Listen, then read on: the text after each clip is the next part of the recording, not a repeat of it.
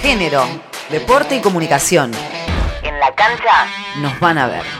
Marcha masiva e histórica en el 35 Encuentro Plurinacional en San Luis. Banderas, puños, reclamos de personas de todas las edades se dieron cita en territorio Huarpe, Comechingón y Rangel para recuperar las calles y sostener las reivindicaciones. Fue el primer encuentro plurinacional de mujeres, lesbianas, trans, travestis, bisexuales, intersexuales y no binarias. Lucía Peralta, integrante del movimiento River Feminista, comparte sensaciones. Desde River Feminista participamos en el encuentro porque creemos que es importante sostener la profesionalización del fútbol femenino, disidente y federal. Y, eso conlleva a que conozcamos, a que nos enfoquemos en, también en otras problemáticas, no solo en lo que sucede acá en Buenos Aires, no solo en lo que sucede en nuestro club y no solo lo que sucede en nuestra liga. En el encuentro conocimos situaciones en, toda en todas las provincias que son las posturas justamente que nosotras defendemos y tenemos por las que luchar día a día conocernos en primera persona cambia mucho. Tal vez vos te enterás, tal vez vos tenés un contacto virtual, pero el hecho de conocernos cara a cara, encontrarnos, repensarnos, pensar un eje de, lucha, es sumamente lo que nos da fuerzas a seguir militando por el fútbol y por el deporte en general.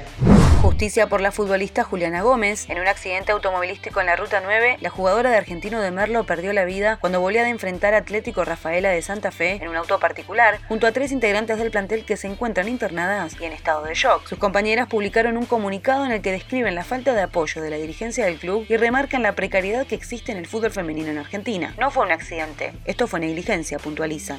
Se viene la Copa Libertadores Ecuador 2022. Del 13 al 28 de octubre en Quito tendrá lugar la edición 2022 de la Copa Libertadores Femenina. 16 clubes de todo el continente buscarán la gloria máxima y quedarse con el título. El único representante de Argentina es Boca Juniors. Grupo A, conformado por Corinthians de Brasil, Olimpia de Paraguay, Always Ready de Bolivia y Deportivo Cali de Colombia. Grupo B, Club Ñañas de Ecuador, Defensor Sporting de Uruguay, Boca Juniors de Argentina y Ferroviaria de Brasil. Grupo C, Palmeiras de Brasil, Universidad de Chile de Chile, Independiente del Valle Dragonas de Ecuador y Libertad Limpeño de Paraguay. Y Grupo D, América de Cali de Colombia, Colombia, Alianza Lima de Perú, Deportivo Lara de Venezuela y Santiago Morning de Chile. Todos los partidos del torneo internacional estarán disponibles en la plataforma de streaming de Pluto TV.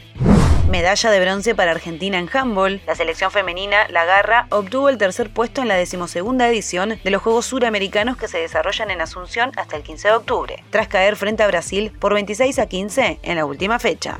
Copa del Mundo Sub-17 India 2022. Comenzó la séptima edición del torneo de fútbol femenino que se realiza por primera vez en India y por tercera ocasión en Asia. Hasta el 30 de octubre serán 16 las selecciones que buscarán el título en la categoría en las tres ciudades sedes, Bhubaneswar, Margao y Mumbai. La modalidad es de todos contra todos y clasifican a la siguiente fase los dos mejores posicionados de cada grupo. El grupo A está conformado por India, Brasil, Marruecos y Estados Unidos. Grupo B, Chile, Alemania, Nueva Zelanda y Nigeria. Grupo C, China, Colombia, México y España. Y grupo D, Canadá, Francia, Japón y Tanzania.